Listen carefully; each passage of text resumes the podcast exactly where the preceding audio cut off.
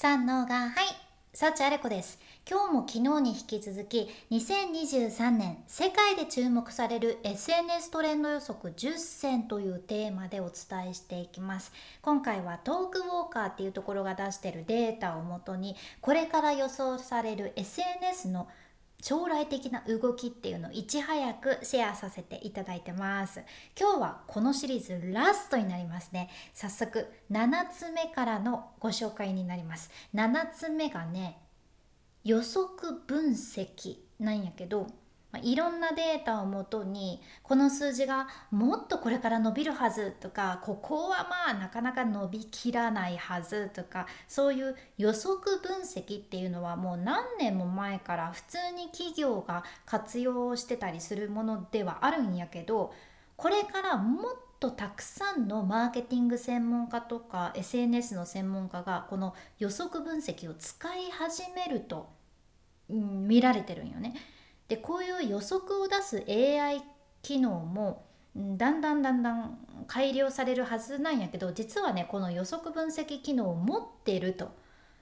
使ってるというか備えてますという回答したマーケターはわずか42%だそうでマーケターの中でねだから2023年はまたここも変わってくるはずなんです。で今まではその企業のマーケティング担当者も過去の自分たちのデータをいろいろ試行錯誤して結びつけたりいろんな記事とかニュースを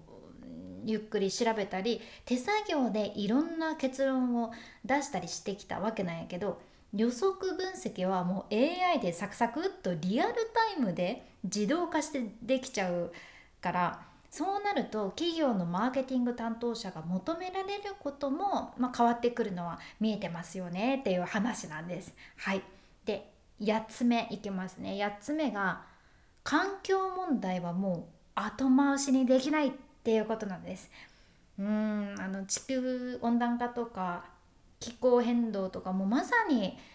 うんここ何年でいきなりね私たちが、まあ、いきなりっていうわけじゃないけど、まあ、そういう問題に直面してるからこそここに取り組む企業が求められるよとか応援されるよっていうのはこのポッドキャストでもたくさんお伝えしてきたっちゃけどこれ SNS トレンド予測でも取り上げられる内容なんよね。でもうここはずっとここ何年トレンドでもあるから海外でもサステナビリティとかその環境にいいっていう意味でのグリーンっていうワードとかあと温室効果ガスの排出量をゼロにするっていう考え方のネットゼロとかねそういうワードがなんか使っとけばいいでしょみたいな。使っときゃいいっしょ感っていうかとりあえずこのこのバッグはもうサステナビリティなのでとかこの建物もサステナビリティです。この食べ物もサステナビリティです。だからどうぞみたいなそういうのはもう消費者はうんざりっていう ことなんよね。そのワードとして流行ってはいるけど使っときゃいいっていうわけではなくって企業も本当に環境問題にコミットすることが求められていて実際消費者のおよそ82%が企業に対してもう頼むからもう自分たちの利益よりも人と地球を優先してくれって思ってるってことなんですよ。やけん SNS でもう私たちいろいろサステナビリティなんですとかそういう小手先のことやなくって本当に言ってることと行動が矛盾してないというかそういう思想と行動が守備一貫したものが SNS でも求められるのが強くなっていくってことですね。うん、では9つ目9つ目がね SNS での顧客体験が加速するってことです。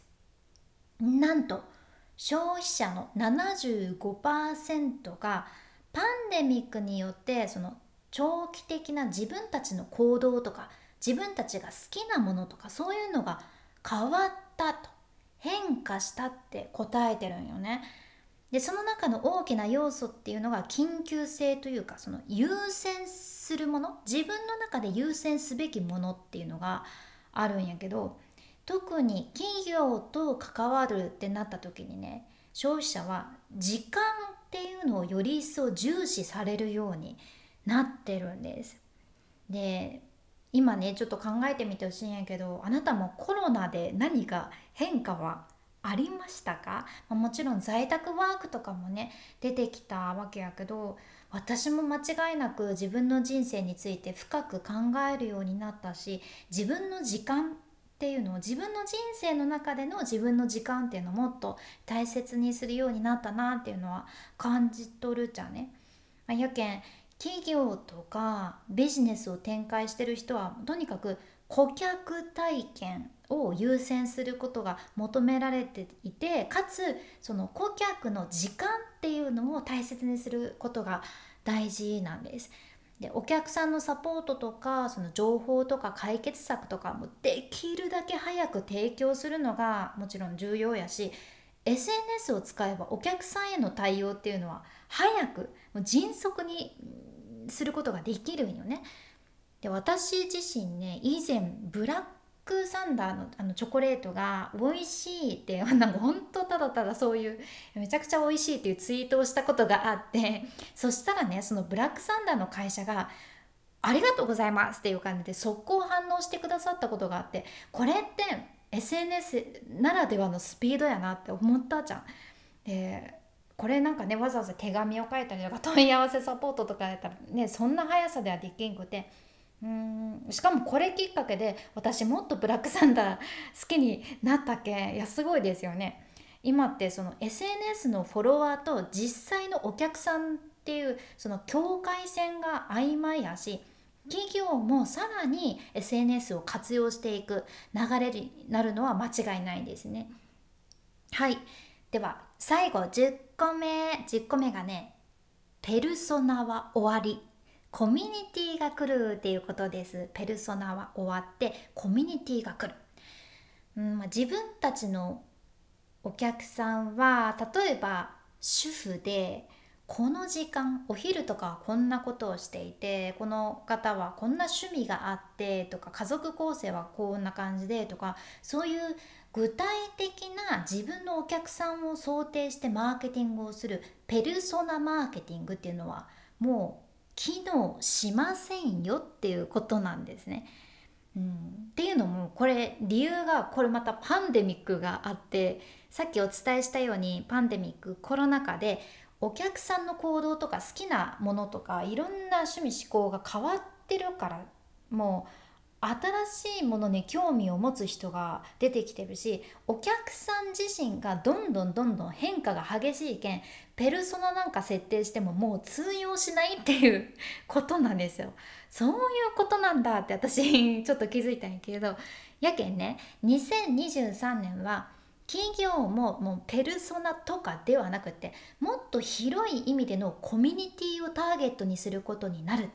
て話なんです。これはその企業という視点で考えるとインフルエンサーももちろんやけど自分のもとで働いてくれてる人たちもあと一般の消費者も含めてのコミュニティっていう意味合いなんよね。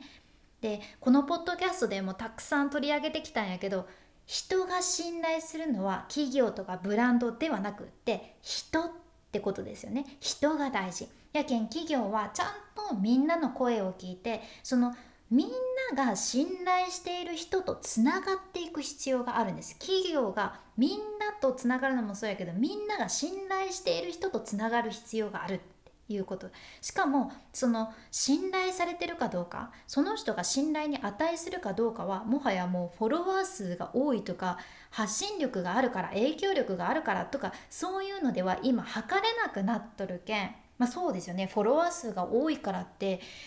ねだって数字フォロワー買ってる人かもしれないしもしかしたら影響力発言力があったとしてもちょっと何て言うのかな信頼には不足してるような人だったりそこはちょっとそれだけでは測れなくなっていて、うん、その小手先のテクニックとかは通用しないっていうところやんね。でこれまでみたいにその